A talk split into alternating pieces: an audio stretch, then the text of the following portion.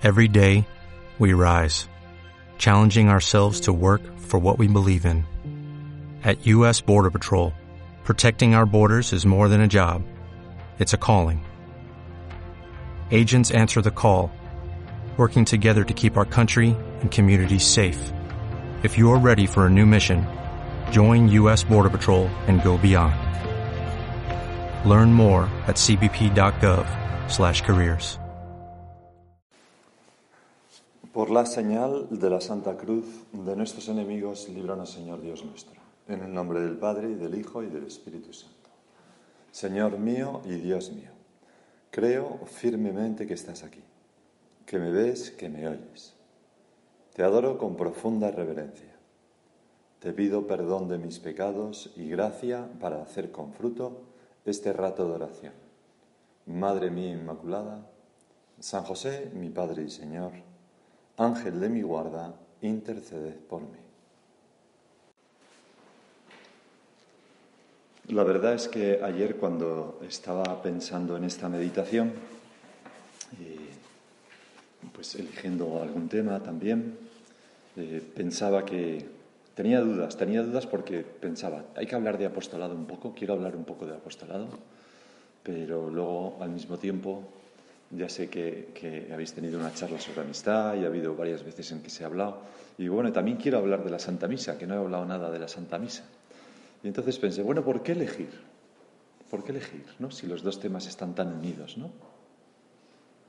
Me acordé de, esa tontería, pero de cuando estaba en el Colegio Romano de la Santa Cruz, ¿no? Donde están los candidatos al sacerdocio de la obra, pues eh, contaban de un argentino, una conversación de un argentino, entre un argentino y un uruguayo, ¿no? El uruguayo le preguntaba al argentino, eh, no, al revés, ¿no? El uruguayo le decía al argentino, ¿sabes lo que es la soberbia? decía, no, pues el pequeño argentino que todos llevamos dentro. Y el argentino le miró y dijo, ¿y por qué pequeño? bueno, ¿y por qué pequeño? ¿Y por qué elegir, Señor? ¿No? Vamos a ir a todo, ¿no? Vamos a unir apostolado y misa, que además están tan unidos. Y entonces cuando pensaba en esta idea me vinieron a la mente y las busqué y las encontré unas palabras del Beato Álvaro que, dicen así, es de una carta de enero del 80, dice, de la Santa Misa, presencia siempre actual del sacrificio de Jesucristo, salta al mundo esta chispa de amor divino que provocará incendios de amor en tantos corazones. O sea que, Señor, en este altar que tenemos aquí a un par de metros, ese amor de tu corazón que transformó, como decía Benedicto XVI tan bellamente, ¿no?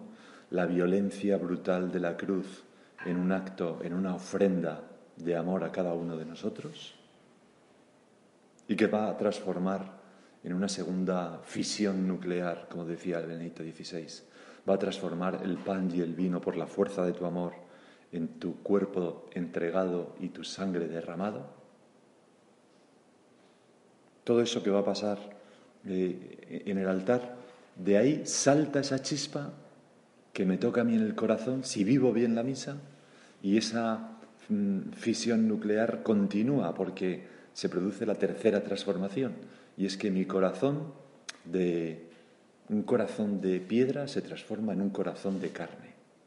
Mi corazón, de un corazón apegado a el individualismo, el egoísmo, eh, la comodidad, un corazón lleno a veces de indiferencia por los demás, de falta de celo apostólico, porque todas esas palabras pues están muy relacionadas, se convierte en un corazón de carne, como el tuyo, lleno de amor y deseos de entrega por los demás, lleno de deseos de hacer felices a los demás, lleno de olvido de sí, o sea, un corazón apostólico.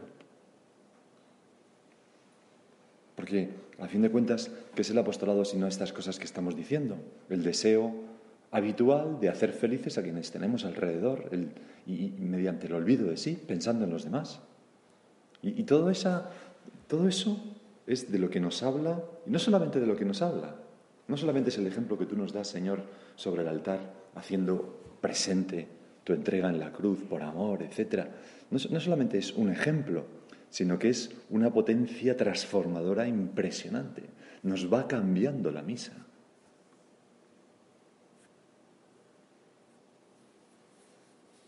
No sé si alguna vez habéis, estado eh, cerca de un reactor nuclear, ¿no? Pero, por ejemplo, en, los americanos tienen barcos que tienen propulsión nuclear, ¿no? El South Carolina, por ejemplo. Y entonces en ese crucero, cuando embarcas, te ponen una pulserita así pequeñita, con una llave. ¿Y esto? Todos los viernes tienes que venir por aquí. Y entonces el viernes vas allí y te sacan la pulsera, la meten en un contador Geiger, miden la radiactividad acumulada y la pintan en un gráfico. Y tu gráfico va haciendo chuic, chuic, chuic, va subiendo. Y hay una raya roja y si llegas a la raya roja te desembarcan porque ya es peligroso. pero claro, tú el reactor nuclear no lo ves. Estás haciendo tus cosas, tal, no sé qué. Está ahí en, lo, en, el fondo del barco, bajo montones, toneladas de acero, pero la potencia del material nuclear que hay allí, la radiación, atraviesa mamparos, cubiertas, te alcanza donde tú estés, ¿no? Te toca y te hace radiactivo, semejante a él. Pues esto es lo que Cristo, don, Álvaro lo decía, don Álvaro que era de ciencias, ¿no? era ingeniero, decía en alguna ocasión ¿no? que Jesucristo era Cristo activo. ¿no? O sea, la, radiación, que es el amor de Cristo que sale de la Santa Misa, atraviesa durezas, tal, llega a mi corazón y me hace semejante a el Cristo activo. Por eso la Santa Misa es la raíz de nuestra eficacia apostólica también. Por mucho más todavía, porque claro, en la Santa Misa es donde Jesucristo nos consiguió la gracia de Dios, de la que nosotros no somos más que instrumentos, ¿no? Y el Evangelio de hoy es continuación de aquella escena triste del joven rico que vimos ayer. Se entabla un diálogo entre Jesús y tus discípulos, Señor, y entonces le dices a Pedro, perdón, Pedro te dice a ti, ya ves, nosotros lo hemos dejado todo y te hemos seguido. ¿Qué nos va a tocar? Se lo decimos ahora al Señor. Nosotros, Señor, lo hemos dejado por ti, todo. ¿Qué nos vas a dar? Y entonces escuchamos la respuesta, tu respuesta, Señor, que contiene una promesa. Es una respuesta maravillosa, ¿no? Que habremos meditado muchas veces. En verdad os digo, todo el que por mí deja casa, hermanos o hermanas, padre o madre, hijos o tierras, recibirá cien veces más y heredará la vida eterna. A veces, Señor, he pensado que este ciento por uno que prometes tiene mucho que ver también con, con ese agrandamiento de nuestro corazón, con esa disponibilidad de tiempo para cuyo fruto es mm, pues amistades profundas, duraderas y, múltiples. O sea, realmente mm, con nuestra entrega nosotros recibimos muchas personas que se acercan a nosotros con su amistad. Cien veces más. Nuestra vida tiene una fecundidad en el campo de la amistad, pues impresionante. Nos has dado tanto amor para repartirlo entre nuestros amigos, nuestras amigas. Tenemos menos ataduras a veces. Estamos más libres, como tú, Señor para dedicar más tiempo y más cabeza a todos los que nos rodean, a nuestros amigos. Pero además de aplicarlo en este sentido, estas palabras del ciento por uno, la promesa, creo que también se pueden aplicar a quien, dejando tantas cosas buenas que podría hacer diariamente, mm, dedican ese tiempo a asistir a la Santa Misa y comulgar. Tú, Señor, nos prometes el ciento por uno. ¿El ciento por uno en qué? En amor y en apostolado. De la Santa Misa, presencia siempre actual del sacrificio de Cristo, salta al mundo esta chispa de amor divino que provocará incendios de amor en tantos corazones. De esos ratos diarios dedicados a ti, eh, inflamarás nuestros corazones, los demás lo notarán y se sentirán pues tocados por la gracia. Saldrá de nosotros Ojalá fuera así, ¿no? Ojalá fuera lo, de Moisés, que cuando Moisés iba a hablar con Yahvé volvía con el rostro radiante, hasta el punto que los hijos de Israel se daban cuenta y él se tenía que poner como un velo, ¿no? Pues en la Santa Misa está el mismo Dios que estaba en la zarza ardiente. Deberíamos volver transformados. Aquello que Nietzsche dijo, dijo el sinvergüenza de Nietzsche, ¿no? Dijo hace ya mucho tiempo que él se haría cristiano cuando los cristianos tuvieran cara de salvados. Bueno, ya era cristiano, de hecho, ¿no? Pero, o sea, la gente cuando deberíamos salir de la misa transformados. Hay un suceso de la vida del Beato Álvaro, ya que él escribió estas palabras de la chispa, ¿no? que salta de la Santa Misa, que, ya sabéis que el, Beato Álvaro era una persona muy apostólica, ¿no? que, bueno, durante la guerra y después, pues, realmente hacía mucho apostolado, muchos amigos suyos le siguieron en el camino de la obra, etc. ¿no? Bueno, y, eh, era además una persona muy amable, muy afable, muy querida por todo el mundo. Acercó en, definitivamente, en definitiva muchas almas a Dios. ¿no? Bueno, ¿y cómo empezó todo eso? Pues en su biografía se cuenta que poco después de hacer la primera comunión, empezó a ir todos los días a misa siendo un crío. Bajaba y seguía. Pero en aquella época, como había que hacer ayuno desde las 12 de la noche del año anterior, del día anterior, ¿no? anterior, ¿no? Pues eh, eh, contaba su hermana, creo que era Teresa, pero no estoy seguro, una de sus hermanas contaba que, él, que le impresionaba, porque siendo tan joven, lo veía que todos los días mm, decía, pero no desayunas, Álvaro, no podía desayunar. Luego se iba directo a clase, ya. Dice, no, me llevo esto. Cogía un panecillo y se lo metía en el bolsillo. Y iba a misa y luego se iba a clase, siendo un crío. Para empezar, su madre le dejaba ir solo, ¿no? Cosa que no sé si ahora pasaría, ¿no? Y, claro, todo eso, ahí empezó ese amor intensísimo, Señor, entre tú y Él, entre tú y una persona que iba a ser santa. Ahí empezó esa transformación que luego, años más tarde, pues daría tanto fruto de santidad y de apostolado. Don Álvaro estaba chiflado por Cristo. Y de hecho, cuando fue ordenado sacerdote, le tuvieron que, según contaban, ¿no? decían que, San José María o alguien al menos le dijo que tenía que durar menos su misa, que se diera un poco más de prisa, porque se encandilaba con el Señor. Y le pusieron como, como máximo 30 minutos. Claro, y quizás alguna o alguno, yo, porque yo también lo puedo pensar, podemos decir, bueno, pues yo que llevo tantos años yendo a misa diario o incluso celebrándola en mi caso, y no soy todavía, Señor, tan apostólico como, debería ser, o como tú, o como el Beato Álvaro. Bueno, pues quizás, quizás ahí hay un punto de mejora en el modo de vivir nuestra Santa Misa. Porque la misa cuando se vive como un encuentro amoroso con Cristo, siempre es fecunda. Siempre. Y el problema es que a veces, Señor, quizás mm, nosotros vamos a la misa de una manera un poco rutinaria. Un poco, nos hemos acostumbrado. Es como un acto piadoso y no es mm, eh, eh, eh, abrazarme, a, nuestro Señor Jesucristo que está palpitando de amor en el sagrario y que viene a mi alma y que tenemos una intimidad enorme. Y no solamente eso, no es para mí, con los ojos de la fe, pues la actualización del, sacrificio de la cruz, de ese acto supremo de amor de Dios por mí, de Jesucristo por mí, que me debería poner a llorar en cada misa de, no soportar ese amor que se derrama sobre mí. Cuando la Virgen que estaba al pie de la cruz acompañó al Señor con amor y miraba al Señor y, el Señor le miraba a ella, ¿qué ocurrió? Pues que nos recibió a todos como hijos.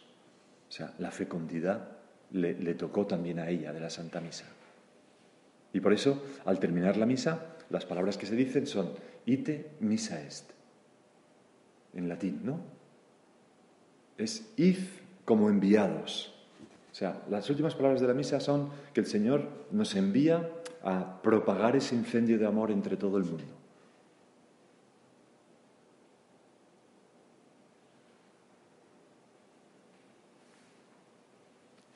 En cada misa Jesús nos ve y nos invita a meter el hombro en lo que Él está haciendo, a hermanarnos con Él, a entregar también nosotros nuestra sangre como principio vital, no físicamente, ¿no? pero nuestra vida, igual que Él entregó su sangre por todos los hombres, a hacer nosotros eso mismo.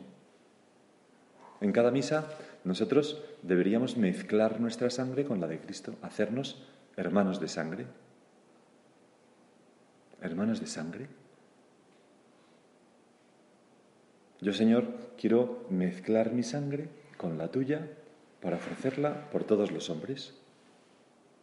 Eso que está simbolizado de manera tan bonita en la misa, pues con el vino y la gotita de agua, que el vino convierte la gotita de agua en vino. La gotita de agua es lo que nosotros hacemos, el vino es lo que pone Cristo, que es lo, importante, ¿no? Pero nosotros tenemos que unirnos. También tiene otro simbolismo, que es el costado abierto de Cristo, lo sabemos bien, pero, pero por eso el sacerdote dice, orad hermanos para que este sacrificio mío, mío es Cristo, y vuestro, sea agradable a Dios Padre. ¿Qué pongo yo ahí? En ese libro de, aquel obispo vietnamita ¿no? que estuvo encarcelado tantos años, Van Tuan, que recoge un curso de retiro que dio al Papa y a la curia romana, se llama Testigos de Esperanza. Ahí contaba cómo, estando encarcelado, consiguió que le pasaran un poco de vino como si fuera una medicina para su estómago y, y entonces celebraba misa con tres gotas de vino en la palma de la mano, en su catre y una gota de agua. Y decía, este era mi altar y esta era mi catedral. Cada día, al recitar las palabras de la consagración, confirmaba con todo el corazón y con toda el alma un nuevo pacto, un pacto eterno entre Jesús y yo, mediante su sangre mezclada con la mía. Han sido las misas más hermosas de mi vida. Y esta persona que estaba tan enamorado de la Eucaristía, ¿verdad? Para hacer esto, para escribir esto, explicaba que en la cárcel pues se produjo como un movimiento. Los que eran católicos se acercaron a él, empezaron a participar de esas misas y luego empezaron a rezar y mm, los no católicos también, incluso los guardias de la prisión se sintieron atraídos por lo que estaba teniendo lugar. No sé, no sé cómo llegaron a tener conocimiento, pero este decía que hubo como, como una transformación de toda la prisión donde estaban, ¿no? Y era consciente de que aquello salía de la Santa Misa. De la Santa Misa, presencia siempre actual del sacrificio de Cristo. Ahí está Jesús diciendo, me entrego por ti y por todos. Salta al mundo esta chispa de amor divino que provocará incendios de amor en tantos corazones. Ojalá, Señor, que empieces o que mi corazón sea uno de estos. Pero para eso tenemos que dejarnos tocar por tu amor. La hemorroísa, ¿no? tenemos ese, ese ejemplo de tu vida tan impresionante como la multitud se apiñaba en torno a tuyo, en torno a ti, perdón, y sin embargo tú te paras y dices, ¿quién me ha tocado? ¿Quién me ha tocado de otra manera? ¿Quién ha puesto todo su amor y toda su fe y, ha hecho un gesto humilde lleno de, de amor por mí y ha conseguido un milagro enorme? Porque a veces nosotros podemos tocar a Cristo en la misa, pero no ser tocados por Él. Porque nuestra cabeza está, nuestro corazón está en otro sitio. Porque no estamos en lo que estamos. Estamos distraídos, pero no solamente estamos distraídos, sino estamos tibios, estamos apáticos.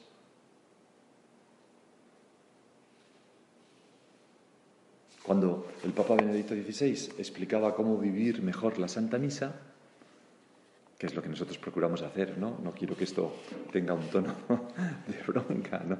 Ni mucho menos. Al revés, Señor, bien lo sabes tú, que ya desearíamos todas estas cosas. Pero cuando el Papa hablaba de vivir bien la Santa Misa, y específicamente decía de qué significa la, la actuatio participatio, ¿no? que se dice en uno de los documentos donde habla de, de la participación de los fieles, ¿no? Dice, bueno, que decía que esa participación buena en la Santa Misa consistía en mens concordet voce, que la mente y el corazón, que, nuestro interior concuerde, se ponga en sintonía con lo que estamos diciendo con las palabras o haciendo con los gestos. Si yo estoy, yo confieso ante Dios que soy pecador, pues, y me golpeo el pecho, eso tiene que realmente conmoverme interiormente. Si yo estoy pensando en la Virgen y los santos, o se está pidiendo la intercesión de la Virgen y los santos, yo interiormente me tengo que acoger.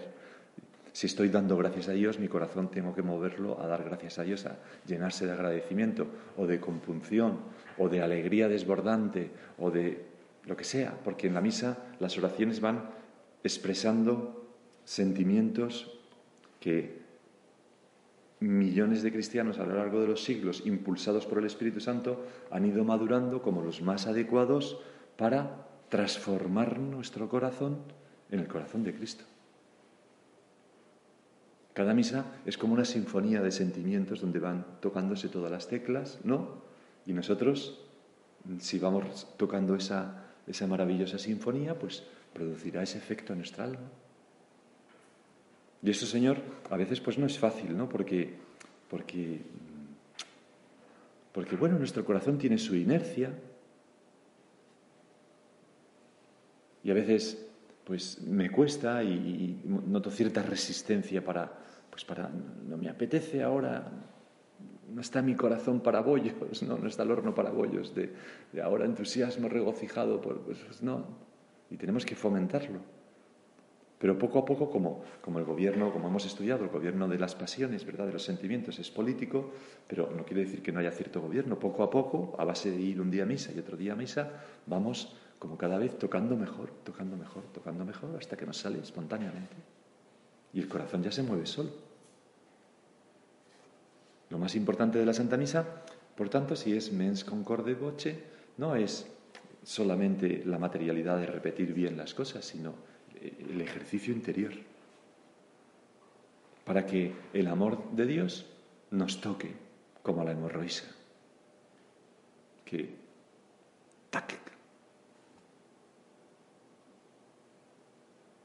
Vamos a ir con esos sentimientos, Señor, siempre a la misa, ¿no? Cuando San Juan recordaba, me imagino que lo recordaría celebrar misa todos los días, ¿no? Cuando recordaba ese momento de la institución, decía, el Señor Jesús, habiendo amado a los suyos, los amó hasta el fin. Veía la manifestación del amor extremo de nuestro Señor Jesucristo que se haría realidad el viernes también en la institución de la Santa Misa.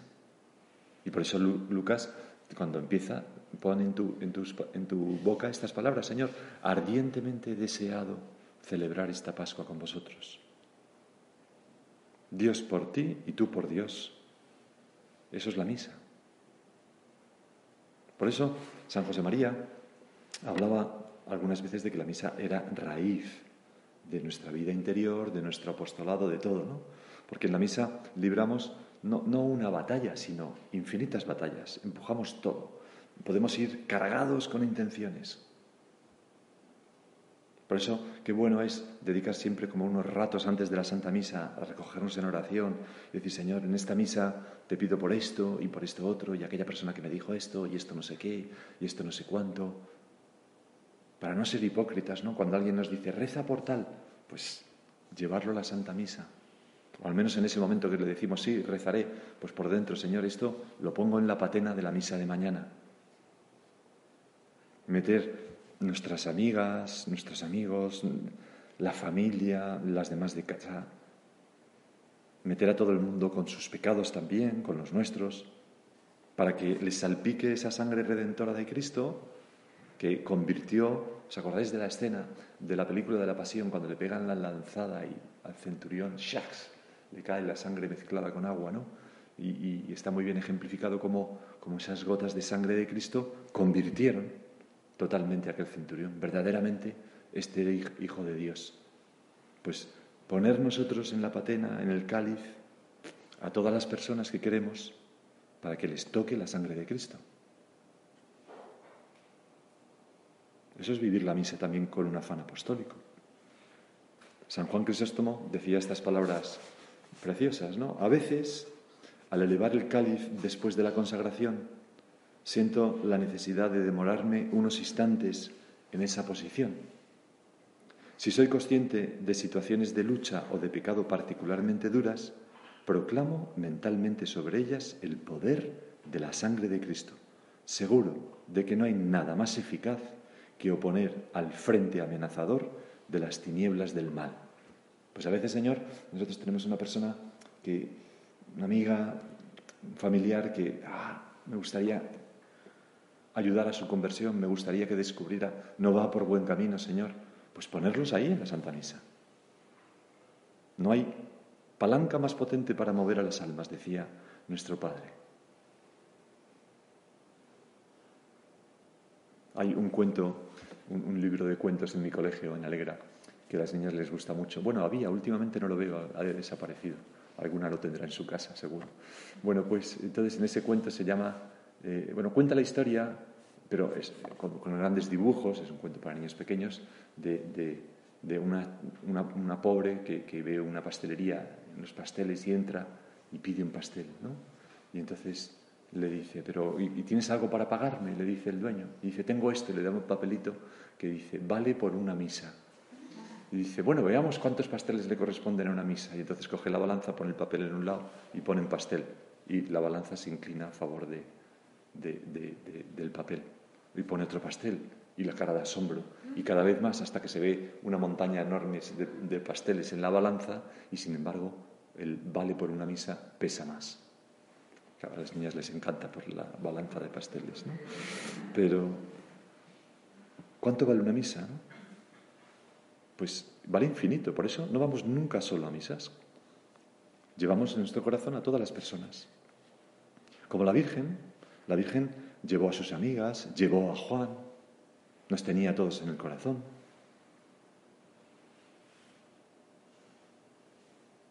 Nuestro Padre decía en alguna ocasión, nuestra misa, Jesús, nuestra misa, así la veía, ¿no? Y don Álvaro, recordando estas palabras, decía, cuando el Señor te ofrece, te ofrece a ti y a mí cada día en la Santa Misa, ¿qué presenta de ti? Con tristeza hemos de reconocer que a menudo solo puede ofrecer miserias. Hijos míos, poned en movimiento vuestra alma sacerdotal. Luchad durante la jornada entera para que cuando Jesucristo se ofrezca con Él en el sacrificio de la Santa Misa, no presente solo miserias, que cada vez ofrezca más lucha, más esfuerzo, más humildad, más amor. Pues hacemos ese propósito, de poner todo nuestro día en, en la misa, cada día hacer eso. Y además ponerlo con una intención apostólica. Señor, que todo mi día sirva para conseguir gracia para mis amigos, mis amigas, para las personas que quiero acercar a Dios.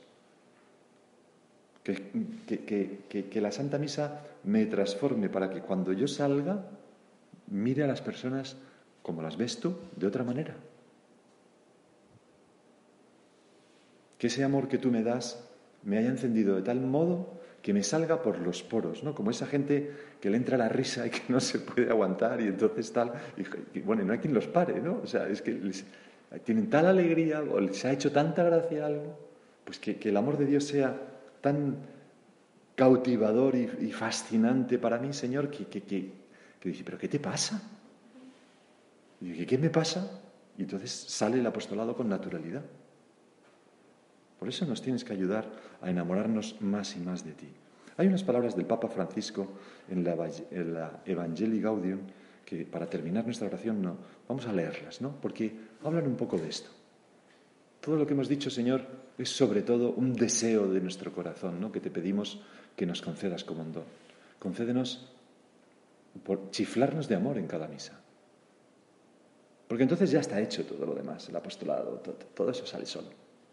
Como a don Álvaro, don Álvaro insistía mucho en que el apostolado es cuestión de naturalidad, no de audacia. Pero claro, naturalidad de una persona enamorada de Cristo. Bueno, las palabras del Papa. No se puede perseverar en una evangelización fervorosa si uno no sigue convencido por experiencia propia de que no es lo mismo haber conocido a Jesús que no conocerlo. No es lo mismo caminar con Él que caminar a tientas. No es lo mismo poder escucharlo que ignorar su palabra. Todo eso lo hacemos en la misa. No es lo mismo poder contemplarlo, adorarlo, descansar en él, que no poder hacerlo. El verdadero misionero, el que hace apostolado, podemos traducir, que nunca deja de ser discípulo, sabe que Jesús camina con él, habla con él, respira con él, trabaja con él, porque lo tiene dentro de sí después de la comunión. percibe a Jesús vivo en él en medio de la tarea misionera. Si uno no lo descubre a él presente en el corazón mismo de la entrega misionera, pronto pierde el entusiasmo y deja de estar seguro de lo que transmite. Le falta fuerza y pasión. Y una persona que no está convencida, entusiasmada, segura, enamorada, no convence a nadie. Son palabras cristalinas, que todos firmamos, es verdad. Vamos a pedirle a nuestra Madre, la Virgen, que, nos ayude a vivir cada misa así, la que vamos a vivir hoy al menos, ¿no? muy unidos con amor a, su Hijo, mezclando nuestras sangres con deseos de entrega y con deseos de corredimir con Él. Te doy gracias, Dios mío, por los buenos propósitos, afectos e inspiraciones que me has comunicado en esta meditación. Te pido ayuda para ponerlos por obra. Madre mía Inmaculada, San José mi Padre y Señor, Ángel de mi guarda, intercede por mí. Dale más potencia a tu primavera con The Home Depot. Obtén una potencia similar a la de la gasolina para poder recortar y soplar con el sistema OnePlus de 18 voltios de Ryobi desde solo 89 dólares. Potencia para podar un tercio de un acre con una carga. Potencia para recortar el césped que dura hasta dos horas. Y fuerza de soplado de 110 millas por hora. Todo con una batería intercambiable. Llévate el sistema inalámbrico OnePlus de 18 voltios de Ryobi. Solo en The Home Depot. Haces más. Logras más.